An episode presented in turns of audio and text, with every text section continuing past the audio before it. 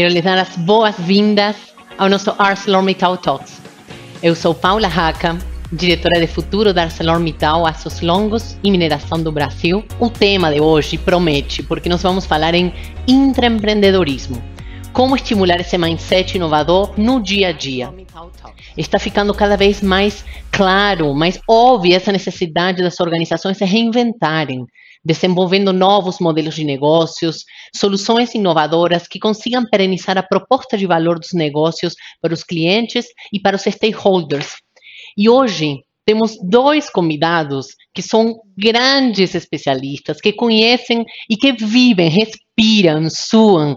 Eles são empreendedores, são intraempreendedores e empreendedores, extrapolam os muros aí de qualquer organização e temos aí duas vivências super legais. Eu quero apresentá-los, apesar de que eles são super conhecidos. Eu vou começar aqui do meu lado pelo Mark, o Mark Tawil, pessoal, vocês já devem conhecer ele, devem acompanhar com certeza no LinkedIn, porque ele é um dos top voices do LinkedIn, ele que é escritor, comunicador, filantropo, palestrante de vários assuntos nas áreas de comunicação, futuro do trabalho, tendências de comportamento e universo das marcas. Bem-vindo, Mark. Muito obrigado, Paula. E acho que a função principal aqui é ser pai da Cora, do Josh e do Vira-Lata Wood. Mas nas horas vagas eu faço tudo o que você falou. É isso aí, Mark. E é um prazer estar com você. E é um prazer também receber a Renata, que é uma grande líder, uma liderança feminina que nos inspira e que tem inovado e quebrado muitos paradigmas. Ela trabalha literalmente na fantástica fábrica de chocolates. É o sonho, né, Renata?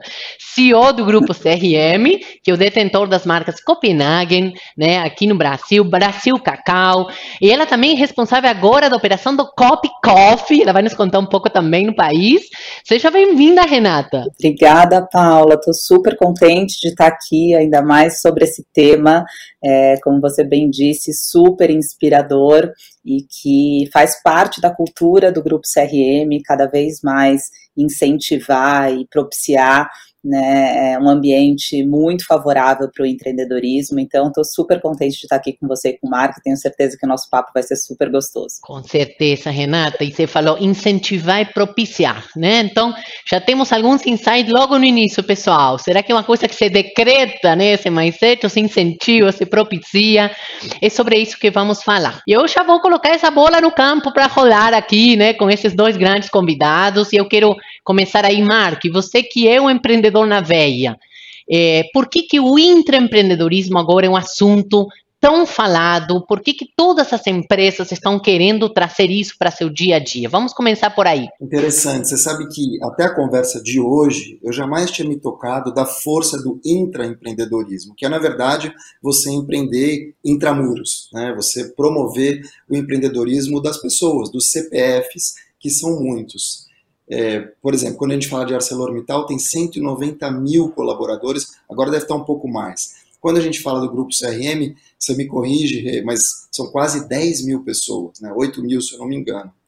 E aí, quando a gente fala de 8 mil, quantos líderes a gente tem para 8 mil pessoas ou para 190 mil pessoas? Certamente menos. Então vejo que a força intraempreendedora, ela está, na verdade, em cada CPF que compõe o CNPJ.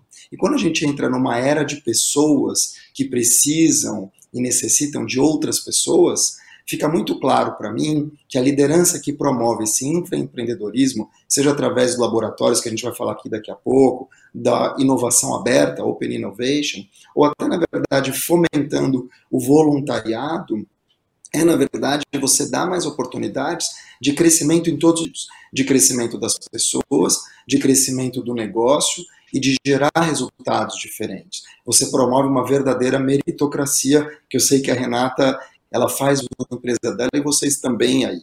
Então, é, nada mais é do que, na verdade, você um campo inteligente, você abrir um campo mais humanizado para que todos possam ter opinião. Né? Uma empresa saudável, fiz parte do capitalismo consciente e hoje a minha empresa, apesar de hoje ser uma urgência, porque só estou eu cuidando da minha própria marca, já foi uma agência, faz parte do sistema B. Ou seja, empresas melhores para o mundo e não só empresas melhores do mundo. E você só consegue isso quando você mostra que todos são importantes. Uau, empresas melhores para o mundo e não empresa melhor do mundo. Eu fico com essa, e quando se fala pessoas que precisam de pessoas, né? Então, estamos falando do intraempreendedorismo como um movimento que veio de fato para trazer as pessoas no centro da estratégia.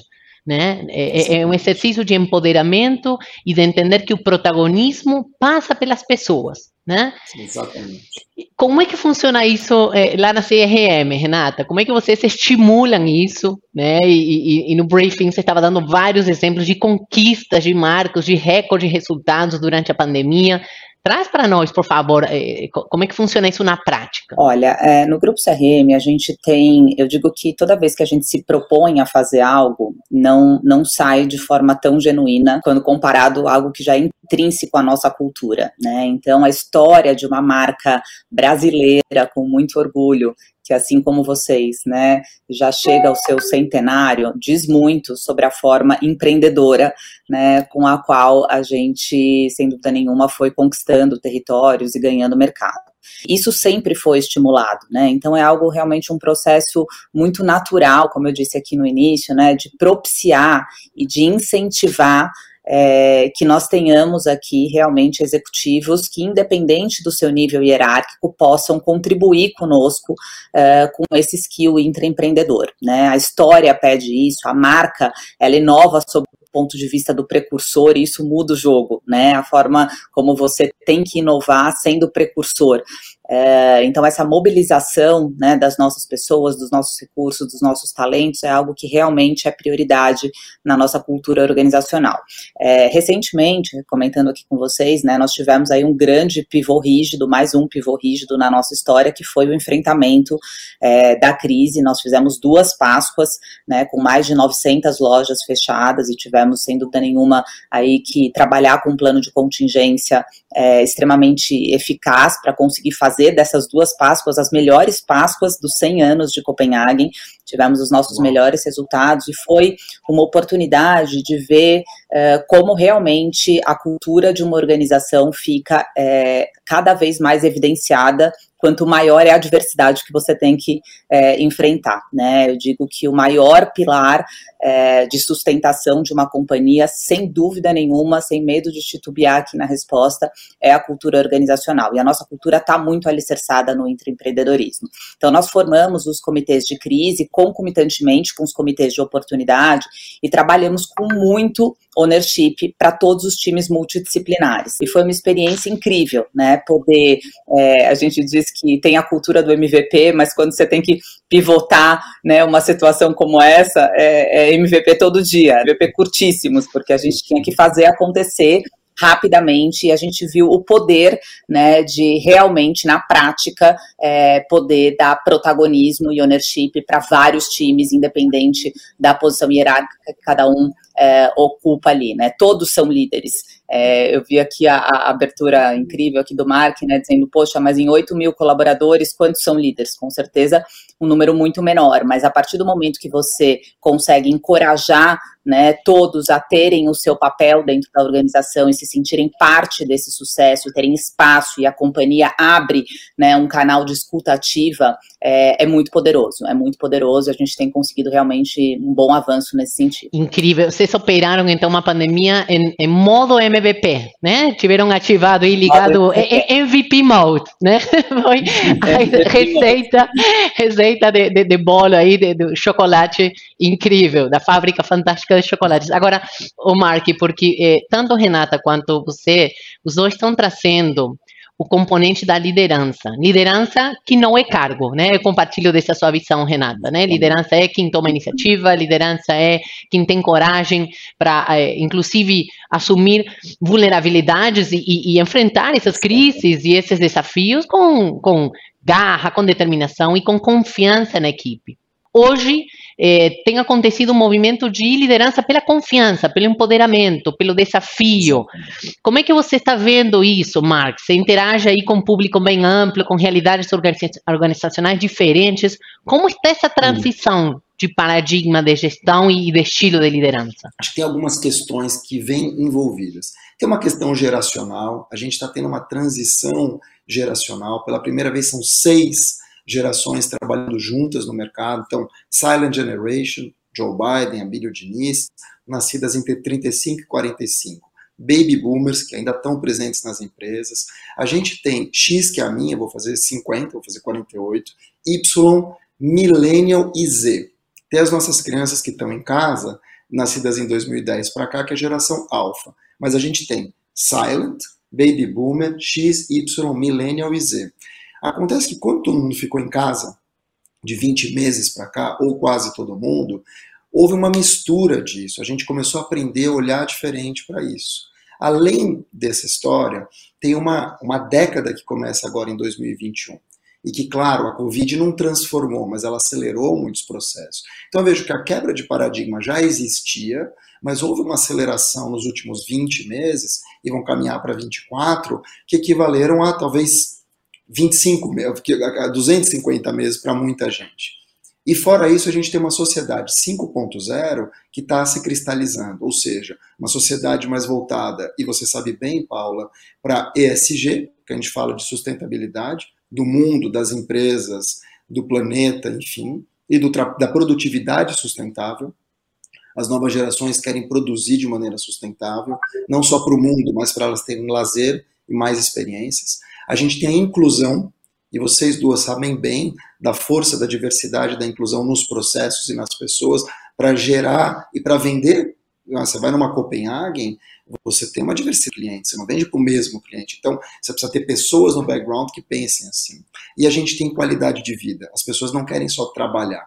Então, eu vejo que a liderança, pensando nisso e vendo que a Covid afetou não só o liderado, mas o líder também, com a questão da saúde mental, saúde financeira e saúde física, faz com que haja um grande reset, uma grande, um grande, eh, uma grande mudança de olhar para tudo que a gente vinha vivendo. As novas gerações já não vão mais aceitar viver como eu vivi. Ah, vou trabalhar muito mais que o normal. Entende? Então, tudo isso faz com que haja um novo olhar para isso, para uma qualidade de vida maior, para um, um planeta, para as novas tecnologias. E isso, claro, impacta diretamente a forma com que a gente olha para a empresa. Porque as grandes empresas como as de vocês, ArcelorMittal, e Grupo CRM já pensam nisso. Mas a gente tem uma escala de empresas que não sabem nem por onde começar. Open Innovation, diversidade, inclusão, ainda estão muito calcadas no velho. Só que a partir do momento que você tem pessoas trabalhando, você tem o filho desse, como a gente viu no vídeo aqui, gerações que vão se sucedendo, isso também acaba pegando. Então, eu imagino que a década que começa agora vai ser uma década muito mais generosa, do ponto de vista de diversidade, inclusão e diversidade do negócio, do que a gente viveu lá atrás. E isso, para mim, é evolução. Eu acho que é um caldo, é um blend que vai se assentando e vai impactando as empresas que são formadas por pessoas. Poderia nos dar exemplos práticos de como estimular o mindset inovador no dia a dia? Acho que essa pode ser uma pergunta para você, Renata. É, exemplo prático, como é que vocês estimulam isso lá? Super. Falando um pouquinho em como eu estimulo né, é, esse, esse, esse esse viés inovador da companhia, a gente tem vários rituais né, da nossa cultura. É, Para vocês terem uma ideia, uma boa dose de iniciativa faz parte dos nossos valores. Né? Então, a gente tem, por exemplo, um comitê que a gente chama de é, Comitê Chocolate nas Veias, né, que são é, oportunidades que a gente gera para toda a organização, inclusive chão de loja, fábrica, franqueados, enfim. E a gente fala muito sobre o que o, o que o Mark trouxe aqui, achei incrível, né? Assim, termos adultos. É, a gente começa, por exemplo, uma, uma das primeiras reflexões que a gente traz, inclusive para o franqueado, né? Porque, para quem não sabe, hoje a gente tem uma grande, uma larga distribuição através do modelo de franquias, que a gente fala assim: se você quer que o seu franqueado seja um empreendedor, trate ele como empresário. porque muitas vezes a gente vê a equipe não tratando né, o franqueado como empresário. Então, se você quer que o seu líder seja líder, você está tratando ele como líder, né? É, começa também da forma como você dá o tom. Então, esse espaço do Comitê Chocolate nas Veias é um momento que todo mundo pode né, apresentar a sua ideia, todo mundo pode ter esse café e prosa comigo, inclusive. Eu abro muito a minha agenda para estar tá com os times é, e, e, conseguir, para mim, é ter sido poderoso, né? Assim, poder ouvir as pessoas. Tenho vários canais, então tem o café, café com prosa, que eu seleciono os principais pontos trazidos no comitê Chocolate nas Veias para a gente discutir. Tem o bate-papo com a CEO, que é para toda a organização, então a gente coloca isso todo mês para rodar, né? Os encontros regionais, estava contando um pouquinho aqui para para a Paula, que a gente está nesse momento rodando as regionais, fazendo o nosso warm-up de Natal.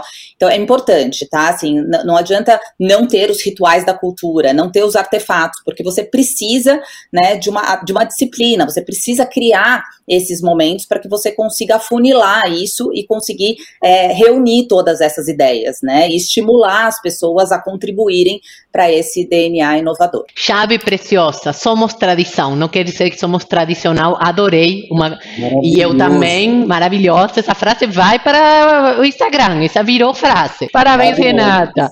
Pergunta para Renata, e tem também uma pergunta para o Mark, então vou jogar para o Mark e aí já volto contigo, Renata. Mark, Fernando Quadros, que inclusive é uma liderança do nosso time, pensamento inovador versus pressão por resultados. Como balancear ou encontrar espaço para não ficarmos somente no apagar incêndios? Eu acho que a gente pode aí, talvez, é, distribuir melhor. Né? O que a gente tem, claro que cada empresa tem uma realidade, mas o que acontece em muitos times é que quem deveria pensar no estratégico está no braçal, porque o braçal não dá conta. E quem deveria estar tá no tático também está no braçal. Então fica todo mundo ali no operacional e o tático, que seria o meio de campo, e o estratégico, deixam a desejar. Quando a gente vê uns exemplos como os de vocês, de novo, cada empresa tem uma realidade, às vezes você tem urgência, que é meu caso hoje em dia, você tem empresas menores, é mais difícil de acontecer. Mas eu já sofri muito aqui na agência, quando a gente tinha um time maior, eu, decidi, fiz um pivô duro, assim que você falou, pivô rígido, pivô rígido, na pandemia para trabalhar minha marca própria. Hoje eu sou um self-made man. Mas eu sofri muito tempo porque eu não pensava no estratégico, isso foi um erro mortal para mim, e pensava muito no tático operacional, porque as, o cliente queria um tipo de resultado que o colaborador não dava, então eu tinha que meio que fazer tudo, e o estratégico, que é fundamental, porque a inovação vem daqui, deixava a desejar. Isso mata as empresas. Então a minha sugestão é você colocar as pessoas certas, nos lugares certos e com as respostas certas. Você tem pessoas que são mais estratégicas, tem uma visão de longo prazo, tem uma senioridade maior e melhor, e você tem pessoas novas que também às vezes podem ter uma visão estratégica. A gente tem muitos casos de gente jovem que tem uma visão estratégica e gente mais velha que não quer essa inovação. Então, acho que, de novo, tudo passa pelas pessoas. Se você quer um time que dá resultado e se você quiser um time que tenha é, uma pressão diferente, porque a pressão sempre vai existir, acho que você precisa distribuir melhor. E aí você extrai o melhor de cada um. Porque é, é como um relacionamento afetivo, em qualquer nível. A gente pode extrair o melhor ou pior das pessoas. E as empresas, por incrível que pareça, que partem de uma liderança às vezes tóxica ou que não, não conhece como extrair o melhor do outro, elas acabam subaproveitando talentos porque elas não conseguem enxergar o que de bom aquela poderia estar tá aí, poderia entregar. Então é, é isso, acho que assim tem que ter uma sensibilidade cada vez maior para a gente poder olhar e dizer, poxa, essa pessoa aqui, ela pode ser boa nisso. E testar, teste AB. Claro que as empresas não têm tempo, mas essa pressão por resultado financeiro o tempo todo, essencialmente tem que passar pelo que a Renata está falando aqui, pelo que vocês de ArcelorMittal estão fazendo aqui, que é dar conhecimento, dar autonomia, você mostrar que vai além dos muros, abrir laboratórios, trabalhar com startups, com scale-ups, é, fazer com que as pessoas estudem o tempo todo. O mundo é muito grande, é muito vasto. E cada vez mais as pessoas vão ficar menos nas empresas. Então, que elas tenham boas experiências. É o que o próprio Simon fala da mentalidade infinita, né, Mark? A, a gente gosta de fazer uma distinção que é difícil, claro, de levar isso para a prática, mas é qual que é o líder empreendedor e qual que é o líder tradicional. Aí sim vou usar o tradicional, uhum. Renata, que aí cabe muito bem. Um líder tradicional, um gestor tradicional, aliás, ele pensa assim, o que que nós temos? Qual que é o nosso budget? O que que dá para fazer? Já um líder empreendedor, ele pensa assim, o que que nós queremos? Aí depois pensa o que que nós precisamos.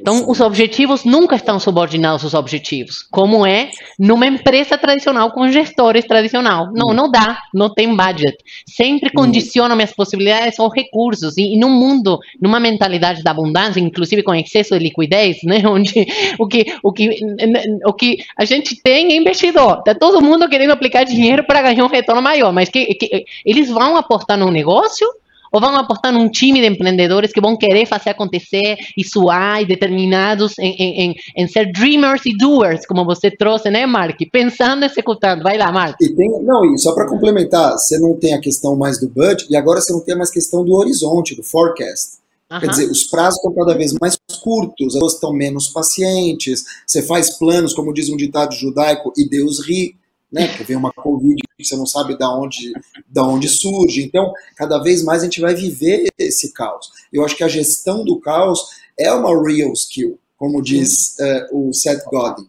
Né? É uma real skill, você vai ter que gerir o caos de uma maneira diferente, antifragilidade.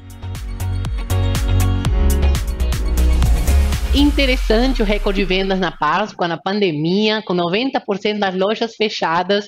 Eu fico pensando como o CRM promoveu a venda e-commerce e manteve o faturamento, sobrevivência das lojas franqueadas? Olha, foi, como eu disse aqui, realmente o maior desafio, porque não eram 90, tá, pessoal? Eram 100% das lojas fechadas. A gente chegou, e, e a, a, gente brinca que o raio não cai no mesmo lugar, mas a CRM veio para desafiar, faltando os mesmos fatídicos 18 dias para Páscoa em 2021. Agora nós tivemos também a segunda onda, né, também com lockdown, então foi, foi bem bem desafiador. Então, como que nós fizemos? Nós, na época, confesso que tínhamos uma estratégia digital ainda muito incipiente, né, como todos, estávamos todos ali ainda engatinhando, é, mas, de novo, né, como fez valer é, realmente esse nosso instinto né, desbravador. Então, o que nós fizemos naquele momento, nós tínhamos já uma plataforma e-commerce, é, não era integrada ainda às lojas, então nós tivemos que, é, numa operação quase que de guerra,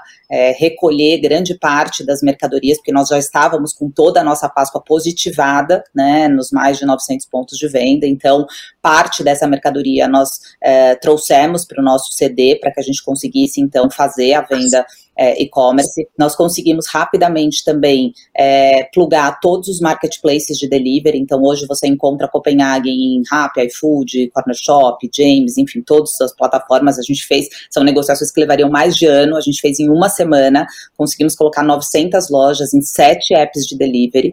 É, desenvolvemos um programa que hoje já representa 8% do nosso faturamento, porque o comitê que andou de forma concomitante com o comitê de crise, que é o comitê de foi tocando todos aqueles MVPs que não eram execuíveis a curto prazo, né, em 18 dias, a gente não matou as ideias. Isso foi muito bom, muito poderoso. A gente, é, na verdade, redirecionou aquilo que dava para tangibilizar ainda naquele momento, né, de contingência, mas o que não era possível, o comitê de oportunidades continuou trabalhando nos projetos e aí rapidamente a gente já estava com aquilo pronto, né, ali em 30 dias, 40 dias para executar. E a gente conseguiu através do personal shopper, das plataformas plataformas de delivery, do e-commerce e do, da própria força de vendas do franqueado, né, que também conseguiu ali ativar sua rede de contatos, e dos nossos consumidores, agradecendo imensamente dos nossos consumidores que mesmo com toda essa fricção, né, é, não abriram mão de se conectar com a marca, que é a marca de preferência. Acho que isso diz muito também, né, sobre toda essa história é, relevante, alicerçada num propósito realmente genuíno é, que nós construímos e um respeito absoluto que nós temos aos nossos consumidores. Então, então, é, foi realmente uma junção de esforços que fez a gente, é, graças a Deus, aí atingir mais um recorde na nossa história. Muito legal. Gente, o papo está muito bom. Sinceramente, eu ficaria. Não, deixa eu complementar. Né? Vai lá, Marcos, vai. Claro. Porque é o seguinte, foi tão rico que ela trouxe que a comunicação assertiva, na verdade, é a comunicação do ganha-ganha. Né? Porque a gente tem a comunicação uh, agressiva, que é o top-down, a comunicação passiva, que é quando você só recebe e fica ali só apanhando, passivo-agressiva, que é essa comunicação é, da alfinetada, do silenciamento, as mulheres que são cortadas o tempo todo nas reuniões, e a assertiva, que é o ganha-ganha. É quando você diz um não com firmeza, é como a Renata trouxe aqui, quando você é, critica, mas critica a atitude, a postura, em vez de criticar a pessoa, diz como está se sentindo. Acho que isso adultiza as relações, porque todo mundo que vai trabalhar, se espera pelo menos, que não seja um trabalho infantil, é adulto. Então sabe o que tem que fazer. Só que isso precisa ser dito.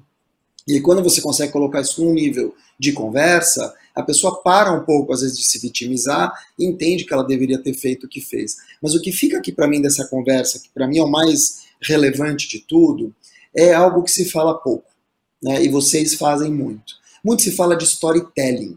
Ah, o storytelling, né? A companhia dos 100 anos, a companhia que chegou lá, uh, o, o, pai que passou para o filho, eu trabalho com aço, tudo é ótimo. Mas o que vocês fazem aqui enquanto companhias é story doing, né? Que é viver isso, que é fazer isso acontecer. Porque o storytelling, ele é muito fácil de contar. Você contrata aí dois, três, é, duas, três pessoas e elas acabam contando essa história melhor que você, inclusive, e dando gloriada. Mas a gente sabe, tem uma frase que eu ouvi outro dia maravilhosa, que diz o seguinte, não é minha, mas ela é maravilhosa, ela diz o seguinte, é muito legal que você, você contou no LinkedIn, pena que eu já trabalhei com você, né? Então as pessoas contam o que querem. Agora, na vida real, a história é outra, o bastidor é outro. E a gente costuma comparar o nosso bastidor com o palco do outro. E está errado. Então, o que eu vejo acontecer aqui, para mim é muito nítido, e eu fico muito feliz, é que vocês constroem a história, fazem acontecer a história e realizam. Eu acho que esse é o ponto das empresas que vão para frente. Como você falou aqui do Feed Forward. É realmente realizar. Empresas são órgãos, organismos em movimento. E a gente está em movimento. Então, hoje você está líder. Né? Poxa, Paula, um tempo atrás você não estava com ESG. Talvez três anos atrás ou cinco anos atrás. Talvez é Bruno, seu filho. Bruno, Bruno, Bruno. Uhum. Talvez daqui a cinco anos o Bruno assuma ou não um cargo de liderança que foi seu. Então, as empresas são ou outras pessoas, por que não? Mas as empresas são organismos em movimento. Eu vejo que a gente tem que tratar isso como movimento. Se a gente conseguir fazer o story doing, em vez do storytelling, vai todo mundo para frente. Vivos, né, Mark? Vivos e, e num exercício de muita coerência e de muita autenticidade, né? Mas assim, Renata, na, na, na sua trajetória e 25 anos, como executiva, qual mensagem, conselho, qual dica que você deixa para quem está nos assistindo até agora e logo passo para o Mark também. Bom, primeiro agradecer porque foi realmente muito inspirador, gostei muito do papo e aprendi muito com vocês, então obrigada pela oportunidade. E como mensagem final, queria dizer para vocês que um negócio, né, ele exige muito mais do que só um instinto, né, de liderança ou conhecimento. É, toda essa nossa jornada, ela exige, e é comum que isso aconteça, é, sacrifícios, que é completamente diferente de sofrimento, né? Sacrifício é algo que você emprega porque você acredita naquele propósito, né? Vai exigir urgências, vai envolver uma série de fatores, né? Que nem todo mundo está disposto a assumir. E ter um negócio exige empreendedorismo, mas ser empreendedor não exige ter um negócio atrelado. Então, que vocês escolham, né, todos os dias serem entre empreendedores na posição que vocês estão e na empresa que vocês admiram. Incrível, Nossa, adorei. Não que eu falo ainda, o, Paula. Agora é com você, Mark. Essa, essa bola eu não pego. Bom, primeiro agradecer. É, é interessante, né? Tem pessoas que extraem o melhor da gente e o pior da gente. E eu acho que hoje me inspirou demais a conversa. Até no meu vocabulário, talvez termos que eu não usaria em outras conversas, inspirado por vocês. Primeiro, obrigado. Segundo, é, deixar uma mensagem que, na verdade, tudo é sobre pessoas. Quando a gente fala de tecnologia, na verdade, é um canal de pessoas que estão produzindo algo para outras pessoas se beneficiarem. Quando a gente fala de chocolate, né, e a gente está falando de um prazer que você ou está dando de presente ou está se dando. Mas, de novo, a gente está beneficiando a gente mesmo, uma espécie até de autocuidado.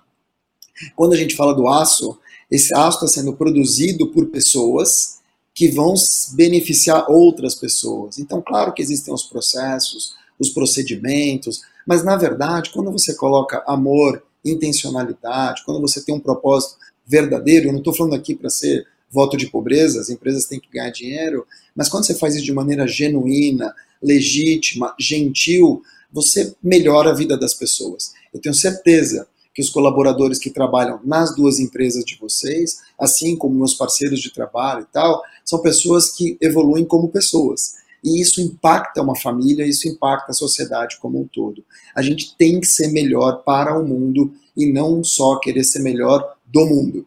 E esse é um ensinamento que eu levo do Sistema B, que é um ecossistema de empresas que pensam dessa forma. Acho que a conversa de hoje foi maravilhosa, é, vai me deixar muitos ensinamentos, mas acima de tudo vai me inspirar a pensar diferente. Muito obrigado. Omar, que obrigada a você e obrigada Renata eh, pela bela aula, foi um belo papo, uma bela troca. É, realmente, e, e, isso, esse é o flow mesmo, né? Isso que sai do, do, do, coração, do que a gente acredita. Estamos todos aprendendo juntos nessa jornada da vida, né? E estamos trazendo é, experiências, vivências, é, com certeza ajudando algumas pessoas a inspirarem, aprenderem e terem novos olhares. E cada um de nós aprendendo e saindo daqui revigorizado, inspirado que a gente precisa, né? Se reenergizar para lidar aí com sacrifícios, né? Você sabia, Renata, eu escutei isso uma vez da, da mãe do Manu Ginóbili, né? Um basquetebolista muito famoso da Argentina, que ela fala que, é, é, ela deve ter lido em algum lugar, né? Mas sagrado ofício, a etimologia de sacrifício. Quero agradecer de coração, Renata e Mark. Pessoal, muito obrigada. Encerramos essa edição e até a próxima. ArcelorMittal Talks.